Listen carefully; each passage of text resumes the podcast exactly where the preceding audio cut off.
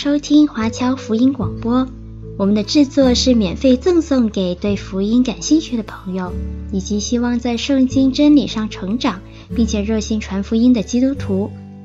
您可以透过电话和电邮向我们索取，或浏览我们的网站 cgbconline.org 来了解我们的最新资讯和制作。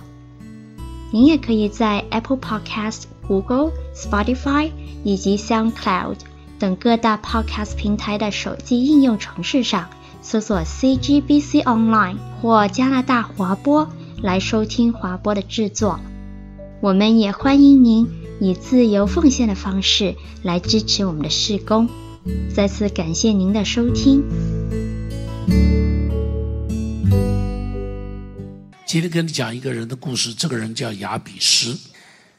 我跟你讲，这个人，这个人实在说起来是很平凡，在圣经中间，他从来不是一个有名的人，他真的不是一个有名的人。他什么时候变得有名？大概就是二零零一年还是零二年的时候，这个时候有一个人，对不起，他叫威克森，是不是写了一本书，叫做《雅比斯的祷告》，小小的一本书。也翻译成中文了。这本书写出来以后，就变成了全美国最畅销的书。在短短一年里头，他卖了九百万本。一年里头，他卖了九百万本。然后呢，然后呢，各国都把它翻译成他们的文字，大概已经翻译了几十种的文字。所以，他现在一当是千万本的一本书。于是，亚比斯就平变成了教会界里头最有名的人。所以呢，我就给他取了一个名字，叫“平凡中的不平凡”。他真的非常平凡，你没有看他做过什么了不起的大事，没有。他不像大卫王曾经打打死过歌利亚，他不像所罗门王曾经建过圣殿，他不像亚伯拉罕曾经变成了信心的伟人，他不像约瑟从奴隶变成了法老王的宰相，没有没有，没有他的生命中间你都没有看到。但是呢，他是非常非常的平凡，但是他却是不平凡，好，他却是变成一个不平凡。祝福你，你是平凡的，但你可以成为不平凡。所以我也跟你讲亚比斯的故事，但不是讲那本书里头讲的亚比斯的祷告。全世界讲这篇信息的大概不下上万篇讲亚比斯的祷告，他不下上万篇。我不跟你讲那个，但我跟你讲亚比斯这个人。我们一起读历代志上第四章第九节到第十节，我们一起来读好不好？一起读来。他母亲给他起名叫。好了，就读到这个地方。弟兄姐妹，这段经文，坦白说，如果你去看哈，你看历代至上，从第一章开始一直到第九章，在讲的是什么？讲的是人民，讲的全部都是人民，好，家谱人民。但在这个地方突然间跳出来，突然间跳出一个人，这个人真是上不挨村下不挨店的，就跑出来这么两节经文。突然间跑出来，前面后面没讲这个人是谁，全部都没有讲，就只讲这个人很尊荣。这个人他妈妈说什么？我给他取名叫亚比斯，因为我生他的时候很痛苦。亚比斯这个字在希伯来文就是 pain，就是痛苦的这个声，跟这个声音是同一个字啊，就是痛苦的意思。就是痛苦的意思。他我生他的时候很痛苦，好，我生他的时候很痛苦。然后下边就写什么？下边就写他向上帝祷告，然后说上帝扩，求上帝扩张他，求上帝祝福他，求上帝与他同在。上帝就听了他的祷告，那时候两节就结束了。后边也再也没有出现过这个人。你会不会觉得非常有趣？前边没有出现过这个人，后边没有出现过这个人，就这么两节经文出现了这个人。感谢主，很平凡，但是上帝把他挑出来，他就变得不平凡。弟兄姐妹，你会不会读这些经文的时候，基本上会有一个感觉：乖乖，写这么多人名干嘛？会不会你读到这边都想跳过他？会不会有？会不会跳过他的人，请你举手。我就曾经跳过他，你跳过他，读了这里烦了，就跳过他了。请你把手举起来，很正常，很正常，很正常。但是我告诉你，上帝留在那边的时候，实在有他的意思。你我都不认得他，上帝每个人都认得。我再说一遍，你我都不认得他们，上帝每一个人都认得，包含你，包含你，你知道吧？讲你的名字，大家也不认得，但我告诉你。上帝认得，上帝知道，上帝知道太重要了。阿门。你知道在《使徒行传》中间曾经有一个人，这个人叫做呃呃亚基帕王，亚基帕王跟这个呃百尼基。百尼基是他妹妹哈，亚基帕王跟百尼基两个人一起来审判这个保罗的时候，记不记得这故事？使徒行传后面第二十七章那个地方审判保罗的时候，圣经中间讲这两个人大张威势而来。什么叫大张威势？就是当他出来的时候怎么样？有摩托车队啊。然后有仪队，然后有乐队，然后有枪兵，是不是？然后呢，两边还要找人来欢呼鼓掌，这个叫做大张威势。告诉我，干嘛大张威势？哎，为什么要大张威势？告诉我，就怕人家不知道他，懂我的意思吧？是不是？为什么大张威势？就是根本不威风，故意虚张声势，就是怕你不认得他。哎，我们每个人都怕人家不认得我，会不会？告诉我会不会吧？你会不会期盼有人认识你的？告诉我会不会吧？告诉我会还是不会？怎么不会吧？每个人都期盼出来之后很多人认得嘛。有的时候出到外边，有人会跟我打招呼啊，什么什么什么什么。所以有一次我走到一个餐厅里头的时候，我心里在想：哎，这个来这里有没有认得我？我告诉你，才想完，上帝立刻在里头骂我：你那么喜欢人家认识你啊？你这么喜欢人家认识你啊？他们认不认识你不重要，我认识你才重要。很多人没有阿门，你显然不太同意的样子。上帝说：“我认识你才重要。”如果到了天堂门口，天使拿着名册说：“对不起啊，找不到你的名字。”我告诉你就急得要死了，跟你说。我告诉你就急得要死了。如果天使在大门口说：“对不起哦，生命册上没有你的名字”，你就完蛋了。上帝知道你的名字，上帝知道我的名字，上帝知道我的名字。我跟你讲的这个，你不要不在乎，你要非常在乎。好了，这个人出现这样一个人，实在坦白说，跟上下文都不搭调，就是为了凸显。凸显一个很平凡的人，但是上帝知道他的名字，而且这个人有什么特点？这个人整个故事中，我不跟你讲他的祷告，但我告诉你，这个人有一些特点。他的名字叫做亚比斯，就是伤痛的意思。换句话说，他为什么爸妈妈会给他取名叫伤痛之子？我不知道，有可能生的时候很难生，会不会？像我家老大，你知道吗？我师母生他生了二十二个小时，生到精疲力尽，你知道吗？生到精疲力尽，哦，这个老大就是不肯出来，就在妈妈肚子里头赖着不肯出来，哦，一直过了二十二个小时，我到现在在更新医院里头，早晨的时候到五点多，哦，终于生出来，所以他名字才叫光晨，懂我的意思吧？就是早上生出来的啊，所以你知道。这个亚比斯可能更是难产，有可能难产。什么是难产？头先出来，结果脚先出来了，这个叫难产。哦，头先出来，结果屁股先出来了，这个叫做难产。是不是，有可能，有可能是生出来以后不好养，会不会？会不会？要有的时候生出来不好养嘛？哦，这个这个这个这个呃，吃什么都拉肚子啊，或者是怎么样不好养，有可能，也有可能是什么？小时候顽皮捣蛋。啊，不听话都有可能，但不管怎么样，这个孩子是让这个妈妈很痛苦的一个孩子，所以取名叫做亚比斯。但是我要告诉你，这个孩子后来成为妈妈最安慰的孩子。所以在第九节上面讲说，他比众人更怎么样？更怎么样？更怎么样？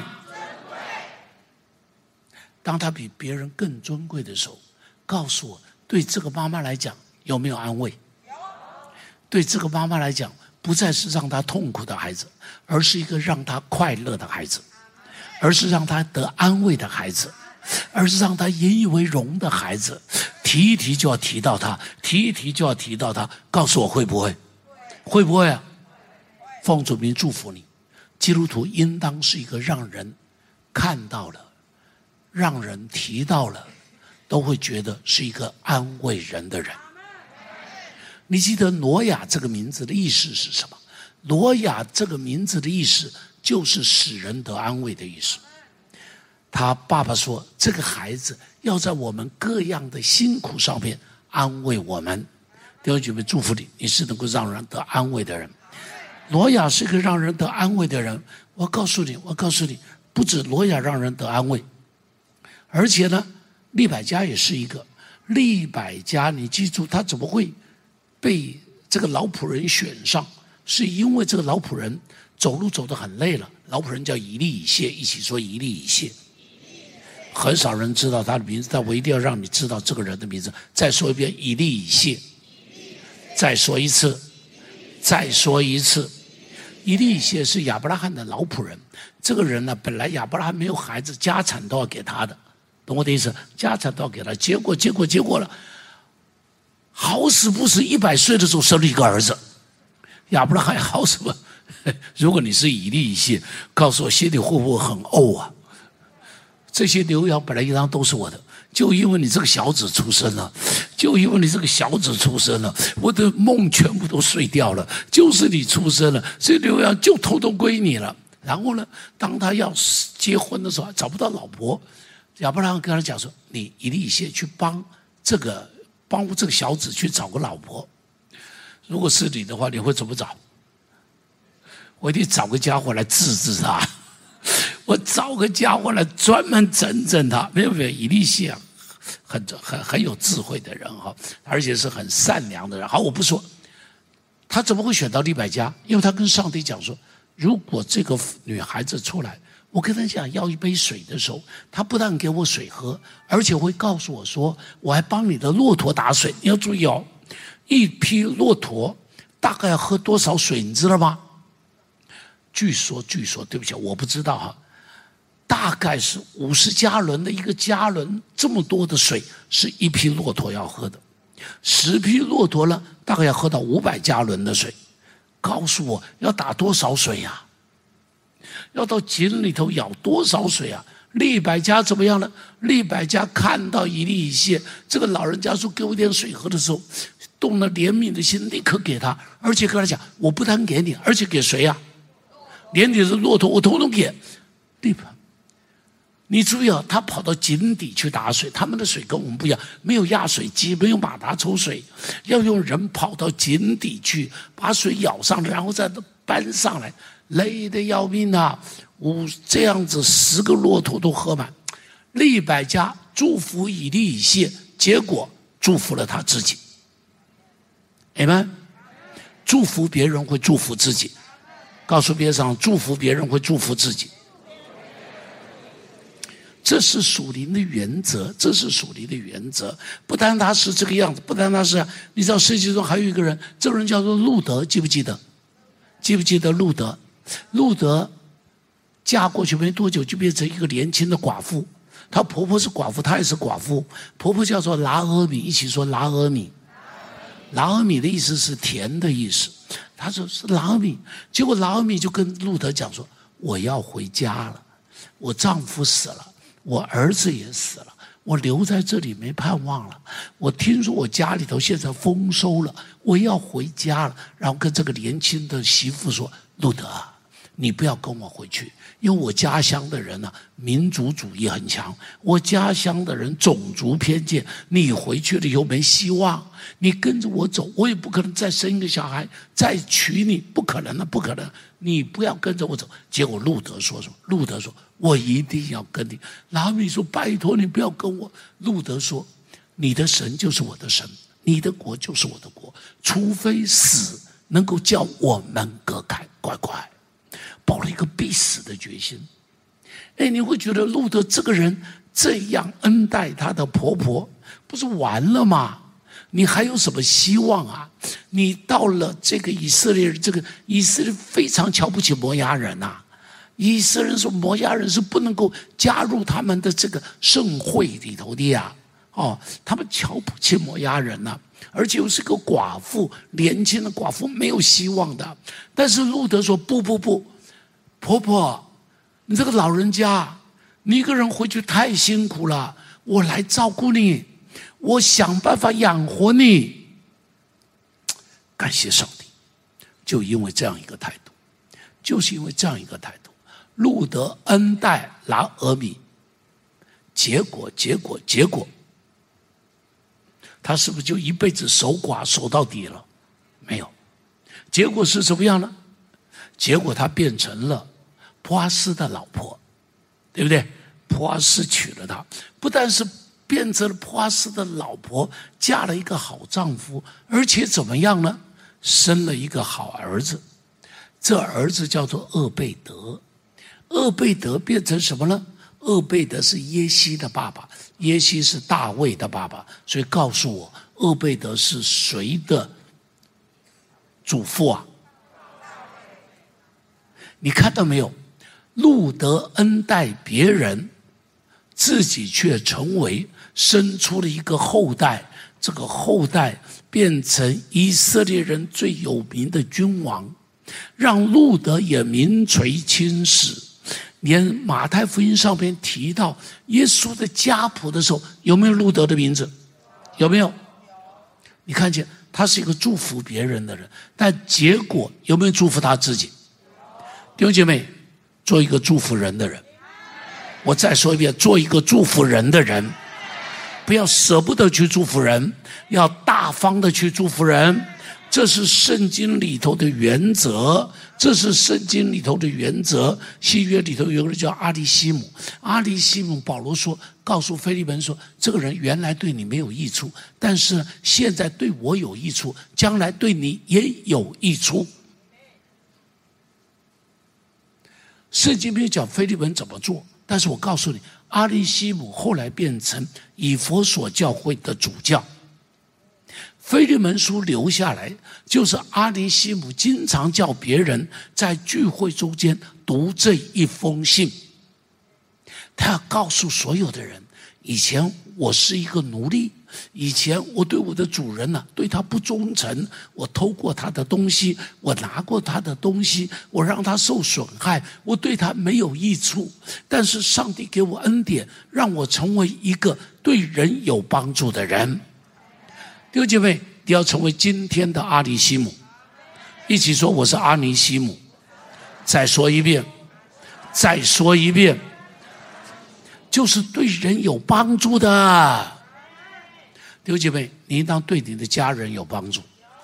你要对你的丈夫成为一个有帮助的人，很小声。你要对你要对你的爸爸妈妈成为一个有帮助的人。你要对你的邻居成为一个有帮助的人。你阿门这么大声，告诉我你对你邻居做了什么事？做了什么没有？做了什么没有？能不能啊？马上端午节到了，送点粽子给你的邻居，至少得有送粽子给他。对你的办公室里头的同仁有帮助没有？还是你办公室同仁看到你就讨厌？有一个人，这个名人名字叫做亚干，一起说。再说一遍，再说一遍，知道他的故事吗？很多人不知道，知道的人举手。雅干的故事，知道的人举手。把手放下，不是笋干了，是雅干了。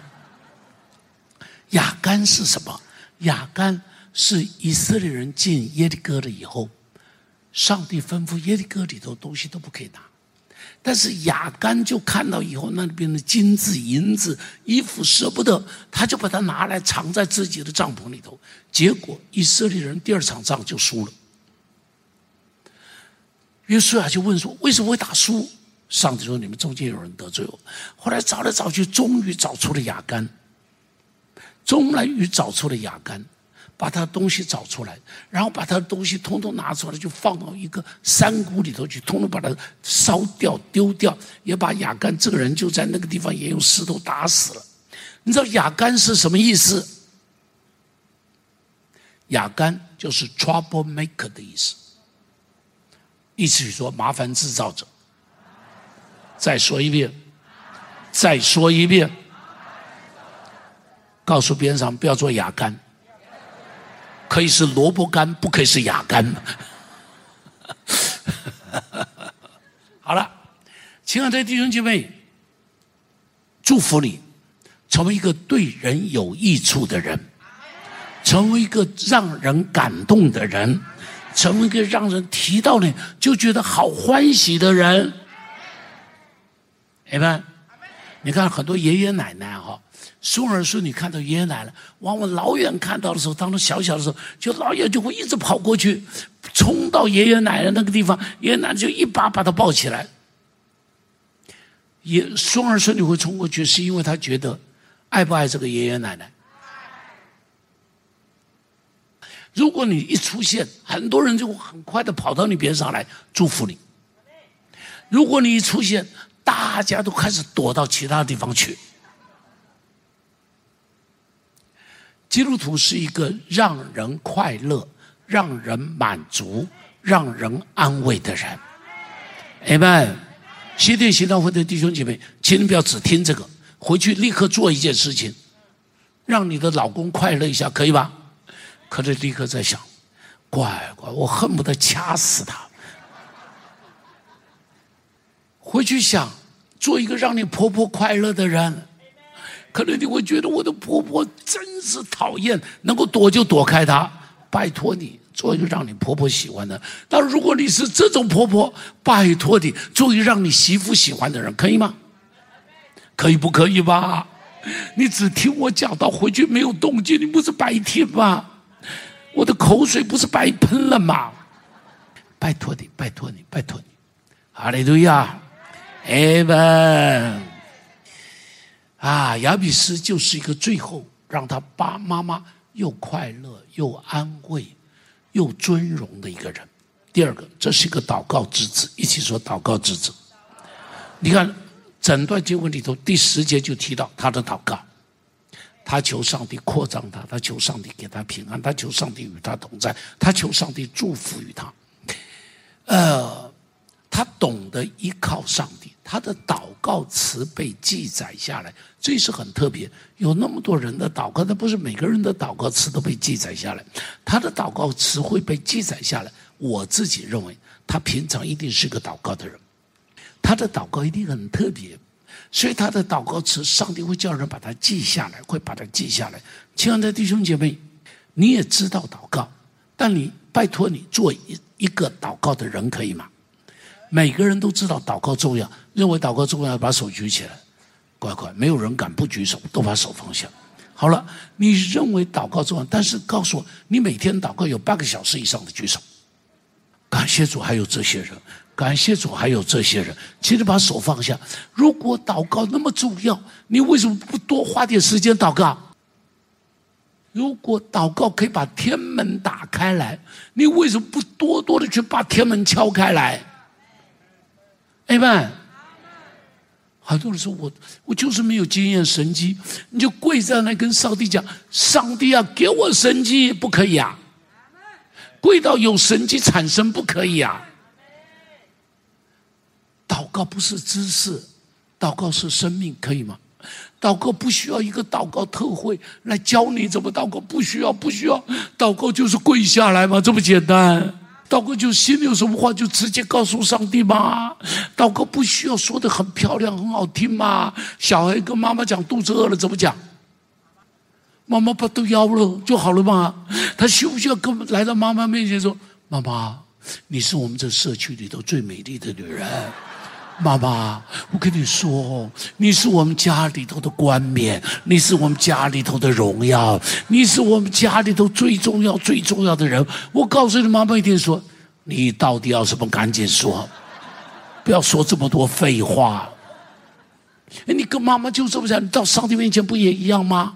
很多人来到上帝面前，就是一定要讲一大堆的神学哈，一直在那讲，一直在那里讲。拜托你，拜托你，上帝会告诉你，不要讲这么多。很多人祷告是说，创造宇宙万物的主宰，爱我们的主耶稣，我们死在十字架上，三天以后复活，现在运行在我们中间的圣灵。我告诉你，天父一定在那说，上帝一定说，我知道我是三位一体，你不必天天跟我讲三位一体，你只要告诉我，你到底要什么。哇，很多人就是这样子祷告的时候，拜托你，真实一点，一起说真实一点。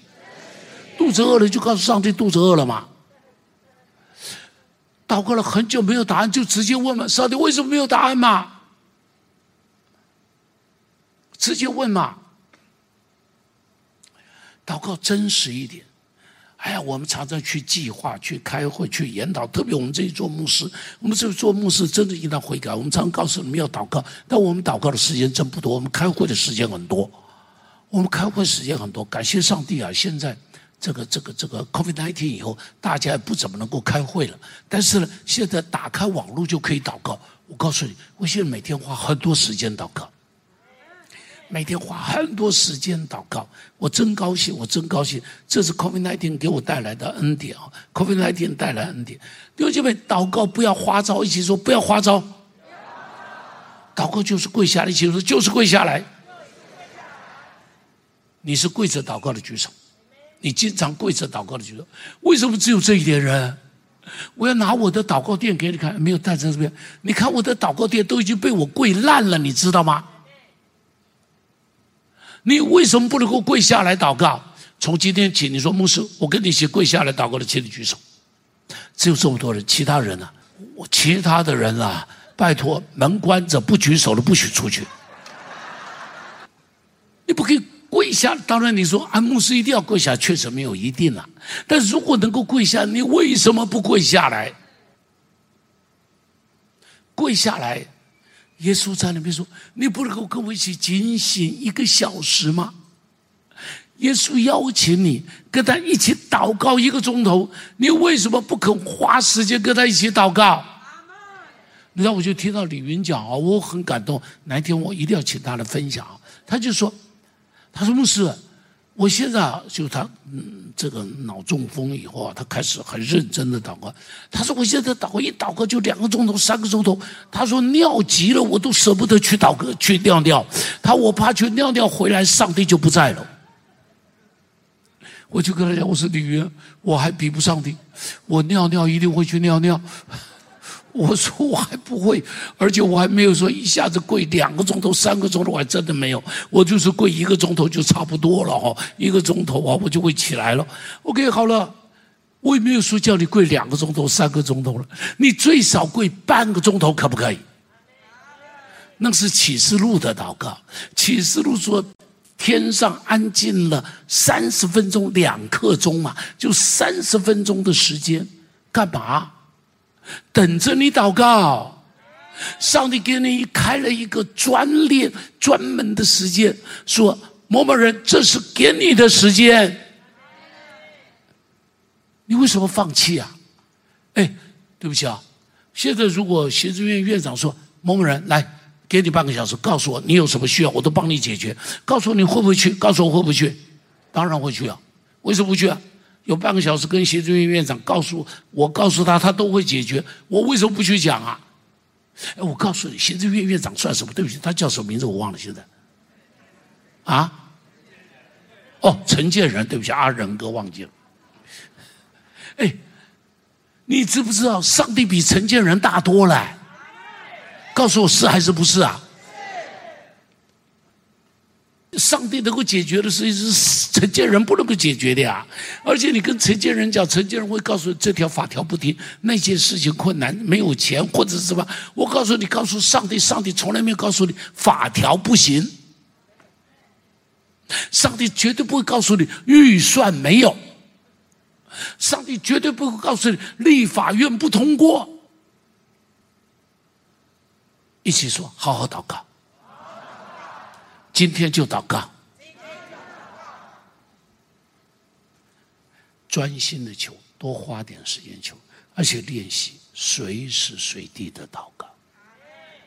你知道我经常挂一个十字架，今天我没有挂十字架，是因为挂了这个助听器在这里。哦，讲到要听到我的声音。你知道为什么挂一个十字架？因为经常想到什么事，我就抓着十字架祷告了。我就抓着他祷告了，抓着他祷告了。看到一个人，我就抓着他祷告了；看到一条新闻，我就抓着十字架祷告了。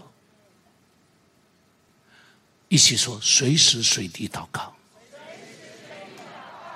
专心祷告，进入内室祷告。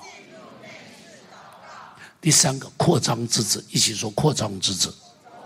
再说一遍，他向上帝祷告说：“扩张他的境界，记不记得？他说扩张我的境界。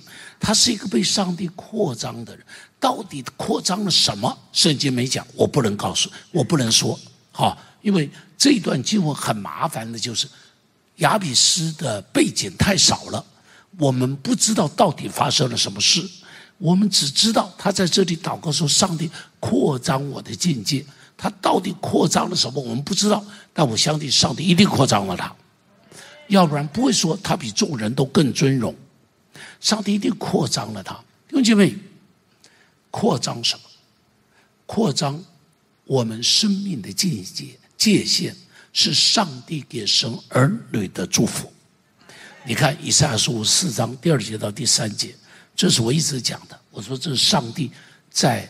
我们教会十周年的时候给我们教会的这个经文，实际上是一周年的时候就给了，我只是忘记了。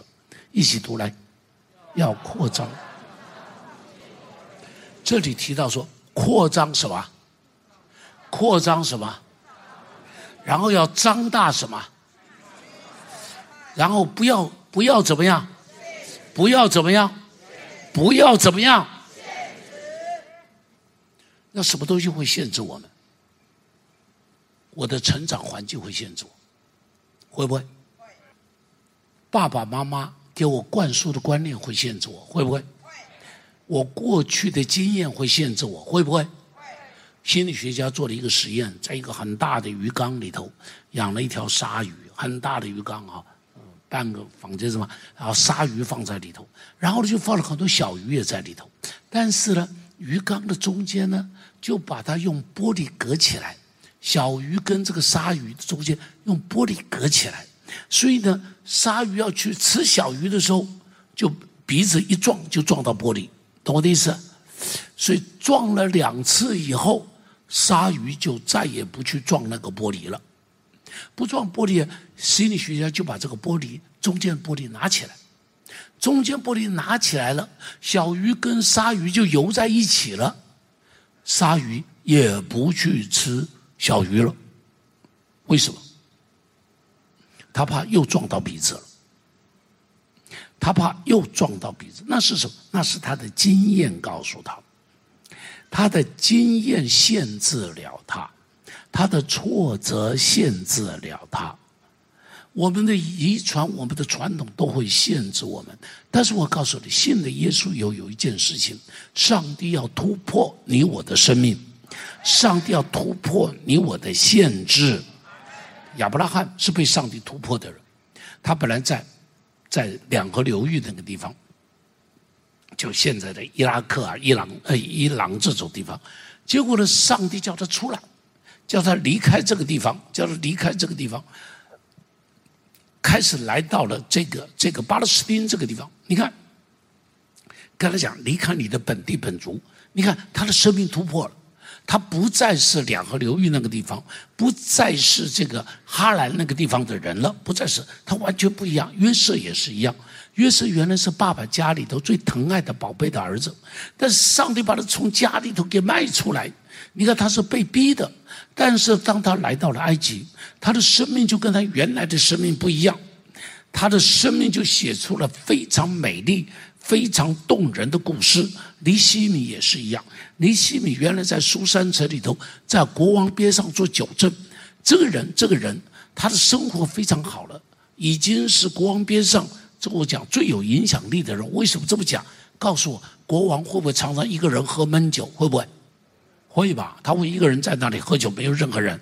但当他喝酒的时候，会不会要讲讲话？谁会在边上跟他讲话？尼西米啊。还有谁？就是尼西米啊，懂我的意思吗？尼西米是天天陪着他喝酒的人，所以尼西米是非常有影响力的人。但是这个人他心里头想到他的家乡，想到耶路撒冷，里头就被那个火在那里烧，听到耶路撒冷那个城墙毁坏了，城门被火烧掉了，一副残破的样子。利希米心里头难过，就在那里祷告，祷告，祷告，祷告到这个亚达薛西王问他说：“你怎么这么脸色这么难看？”他就告诉他这些事情。亚达薛西王说：“好吧，你请假回去。”你看，尼希米就从书珊城走到耶路撒冷。他的人生就在这个地方开始写出另外一张动人的故事。弟兄姐妹，这是什么？这是生命的突破。彼得也是一样嘛。彼得在海边打鱼，那耶稣对他说：“来跟从我。”于是彼得就丢掉渔船渔网，开始走上另外一条完全不一样的人生，完全不一样的生命，完全不一样的故事。弟兄姐妹，上帝要祝福你。突破你生命的界限，你生命的界限有爸爸画了一条线，一条无形的线，你以为过不了；有你的这个文化中间给你画了一条线，让你觉得你过不去；有你自己以为的不可能，所以你就过不去。但是我告诉你，上帝要让你的生命大大的突破。新的教会也是一样。新店教会最开始不过是十几人的一个小教会，你可以看到这些照片。原来只不过在那个地方，你看这个最开始的一间教，那个最你们看的最左边，那就是我们最开始现在是首尔大叔在的地方啊。首尔大叔那个餐馆在那个地方，就在那里而已啊。这里头的人大部分都已经上天堂了，只有那个博妈妈手上抱的那个就是光伟。博妈妈手上抱的那个，中间还有一个博妈妈，那个罗妈妈还在哈，罗妈妈还在，其他人大部分都已经上天堂了，都已经上天。OK，好了，当时只不过是那一点点，啊，谁也不知道这个教会将来会长大。你看到这个边上，慢慢到了我们就是右边那个教堂叫保利龙教堂，我们讲的保利龙教堂就是这一栋。为什么叫保利龙教堂？因为它是台湾唯一用保利龙盖的建筑物。唯一的，唯一的，好，它除了中间有几个 H 型钢以外，哈，其他的中间你看的墙面全部是保利龙，然后保利龙的两边用点焊钢丝网夹着，然后点焊钢丝网上面喷喷水泥砂浆，所以这栋建筑物我们只花了三个月把它建好，同时搬进去，你看。三个月建好搬进去，很漂亮一个西式的建筑哦，一个西式啊。好了，从那个以后就开始到了这个什么，到了这个三明堂。你看，这是三明堂，三明堂啊！感谢主，到现在我们还在用，很蒙福、很蒙恩的一个地方。你看，教会就在扩张，有没有看到？上帝扩张我们，然后到了现在的美和堂，连上帝在扩张，不止这个扩张，不止这个扩张。你知道，上帝让我们从一个点。到外边生长出去多少个点吗？你看到没有？我们从这一个点伸出去，在台湾就五十七个点。如果再到外头呢，还有四十多个点。给上帝一个掌声。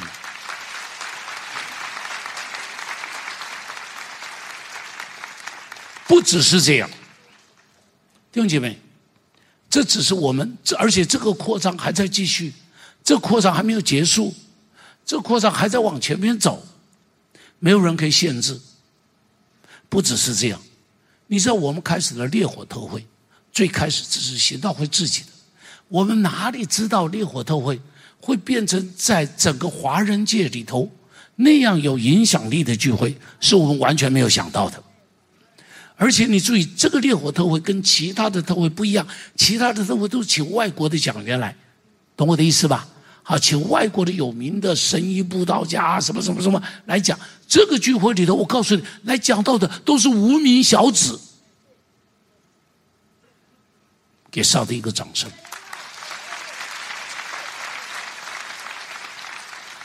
来这种聚会讲到的，居然都是无名小子，但是人却蜂拥而来参加这个聚会。原因是什么？上帝在这里。上帝在这里，所以他会到。如果不是 COVID-19 把他挡住，你看我们当时那个聚会一出来的时候，就八千人报名呢，一个礼拜就八千人报名满了。我们把窗子关掉，说不可以再报名。好了，不但是在新在在台湾这个样子，你看到开始往台中，开始往嘉义，开始往高雄，开始往屏东，不止在台湾，开始往纽西兰，啊，开始往纽西兰，然后开始往这都是纽西兰的，然后呢再开始往呃香港，不但是，而且你注意这些聚会一结束，纽西兰聚会一结束，立刻定明年的场地。香港的聚会一结束，还没结束，他们就去找了明年的场地。今年他们是一千两百人，明年他说是两千五百人。马来西亚报名已经结束，截止还没有开始，他们已经在筹备明年的聚会。今年是一千五百人，明年他们说要三千人。然后不但三千人，明年在那个地方还有三场不一样的马来西亚的聚会。六几位都不是我们办。我要告诉你，不是我们在那里推说报名了，我们要来了，怎么样？没有，没有，没有，没有，没有，都是当地办。我们呢，只是把团队带去，把讲员邀去，讲员通通由我们来邀，而且我们邀的通通是无名小卒。你知道这在做什么？上帝在我们中间做一件以前从来没做过的事。以前所有的特会都要最有名的讲员来，听懂我说的吗？没事，最有名的讲员来，人家就不来参加了，人家就不来参加了。但现在上帝在做一个扩张的事，弟兄姐妹，上帝在做扩张时，你要跟上，一起说我要跟上。上帝把你放在一个不断扩张的教会的中间，我要说。你的生命要扩张，一起说我要扩张。我没有时间讲了。你的职场要不要扩张？要不要扩张？当然要扩张嘛！奉主的祝福你，你的职场一定要扩张。Amen。第一堂有个姐妹，她现在在大学里头教会计。以前她原来参加我们的 w 计划第二届的吧 w 计划的第二届。当时她已经快三十岁了，她说她要去读研究所。我当时就觉得，年纪这么大了还想去读研究所，来得及吗？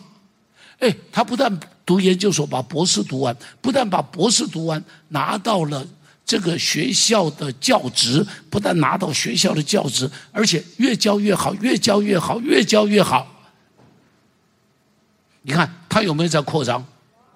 今天跟我讲，又讲他牧师，我希望能够到我们学校的海外分校去教书。我说好极了，为你祷告。我们有个年轻人，我记得到现在，那是十几年前、二十年前，在这个边上跟我讲，他说牧师，这公司要把我派到海外去，他说我能去不能去？我说当然去，为你祷告。他现在是公司派在泰国，最终泰国的总经理，十几岁，没有什么样很高的学历。只是因为上帝扩张他的人生，他就不一样了。我们那个、那个、那个叫进宣的，啊，实践毕业的，不是什么高学历，但是在英国那个，对不起，我不晓得那个药厂，每次我不知道那个药厂的名字。他在那个地方，他原来只是一个总经理的秘书，上帝扩张他，扩张他，变成台湾区的总经理。总经理的秘书变成台湾区总经理还不算，调回英国伦敦去受训，然后派到现在中国大陆，变成非常重要的中国大陆里头的他们的负责人。看到没有？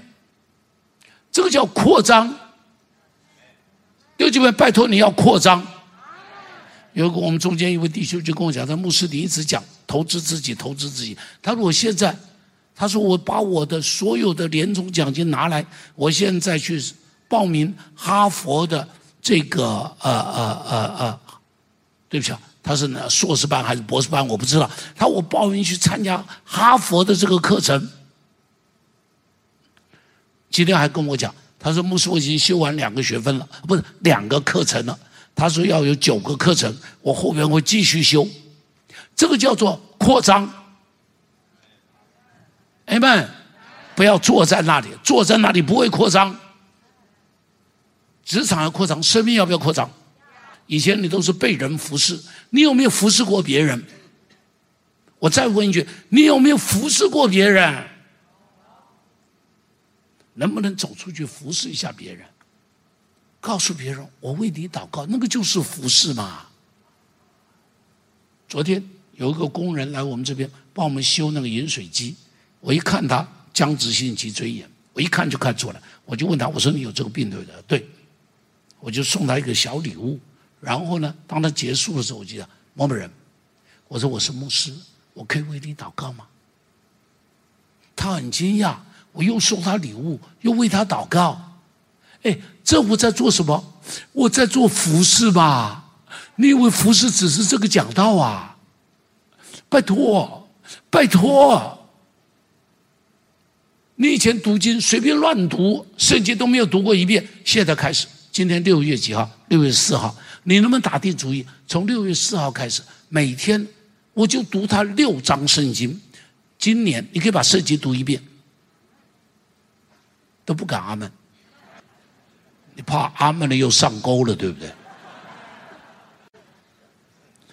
可不可以吧？告诉我可不可以吧？我带我的神学生，因为我就发现以前我对他们要求不够严格，现在我就带我的神学生，每一天读十章圣经。永嘉读了，读到现在读到哪里了？列王记，从五月一号开始读的，对不对？五月一号开始，我要求他们每一天读十章圣经，做得到做不到？永嘉，他是邀了一个同伴，不止他，我每一个学生都是一个同伴，两个同伴在线上，两个人你一句我一句，你一句我一句，每天这样子读，读他一个小时，就可以有十章圣经。为什么做不到？可不可以扩张一点？奉主名祝福你，拜托你不是听到的基督徒。如果你开始牧师每次跟你讲的，你就回去做一点。我跟你说，不要出一个月，你的人生都会突破。最后，最后，尊荣之子，一起说尊荣之子。他是怎么样变得尊荣的？我不知道，因为圣经没写。圣经没写，但是但是但是圣经说他变成了一个尊荣之子。弟兄姐妹，尊荣之子不是天生的。你告诉我，英国王子有什么尊荣？他只是英国王子，哈利王子，什么王子？反而是很多的绯闻啊，很多乱七八糟的，一点都不尊荣。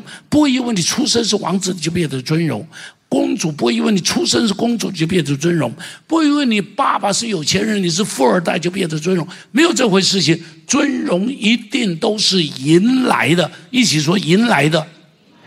再说一遍，再说一遍。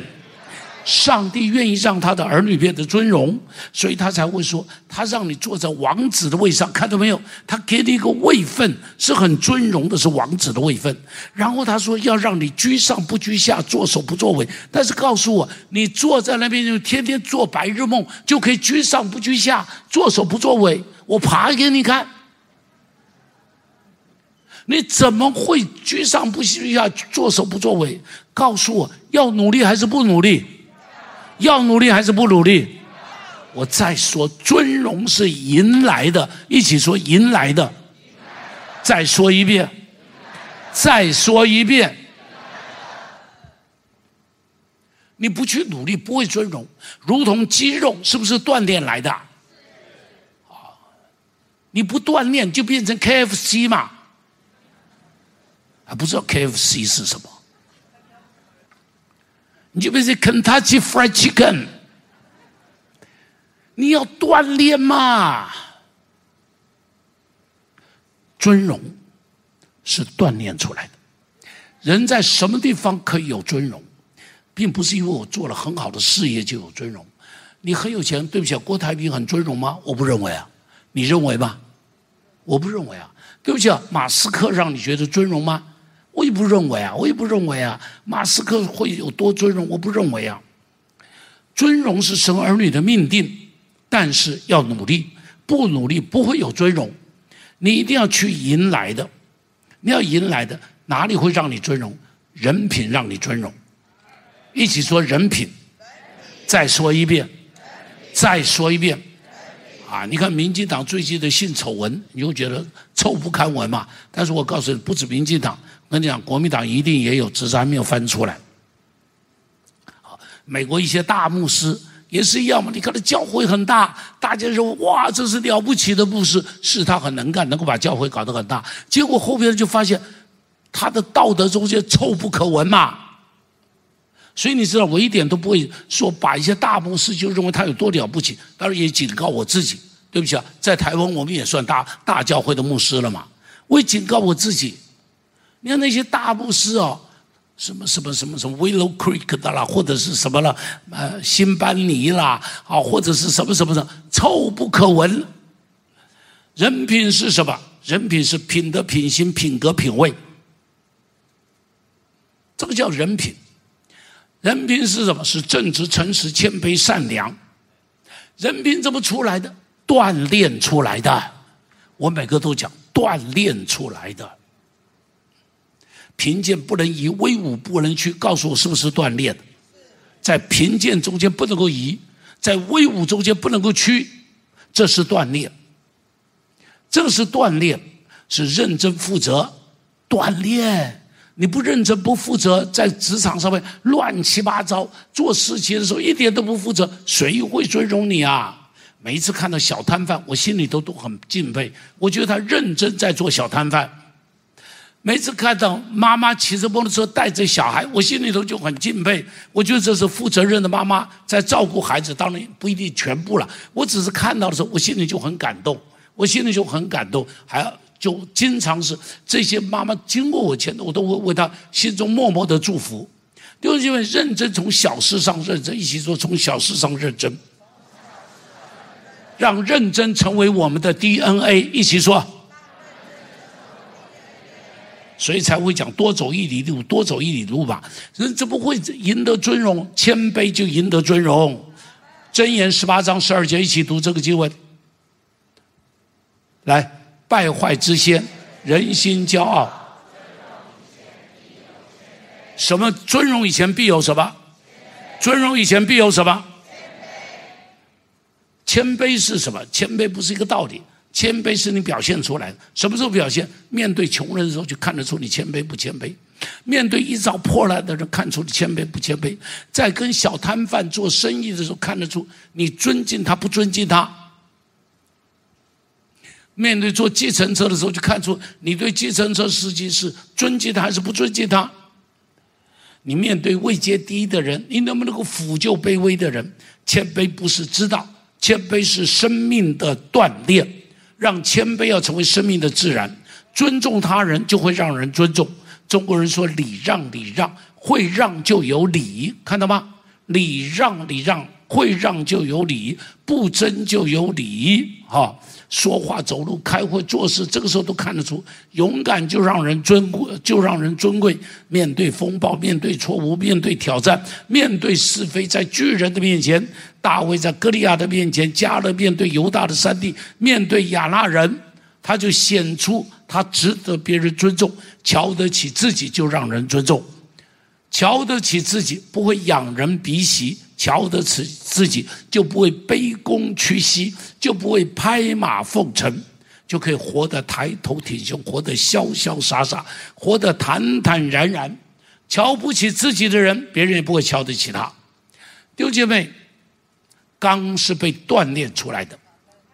我们说百炼成钢，你知道一个钢出来是从铁矿的矿石放到热火热炉里头去烧，烧完以后叫生铁。这还不行，然后再去烧，把要用锰锰啊，用炭啊，在里头加热去烧，它就变成什么？它就变成熟铁，这个还不算。